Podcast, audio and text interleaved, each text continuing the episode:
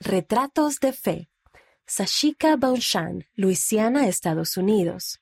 Como disc jockey, pinchadiscos de hip hop de una estación de radio importante, vivía la buena vida, tenía contacto con celebridades, aparecía en estaciones de televisión de entretenimiento y realizaba viajes de negocios a Los Ángeles, California, Estados Unidos. No obstante, afrontaba un dilema. Tenía un pie en la iglesia y otro en el mundo.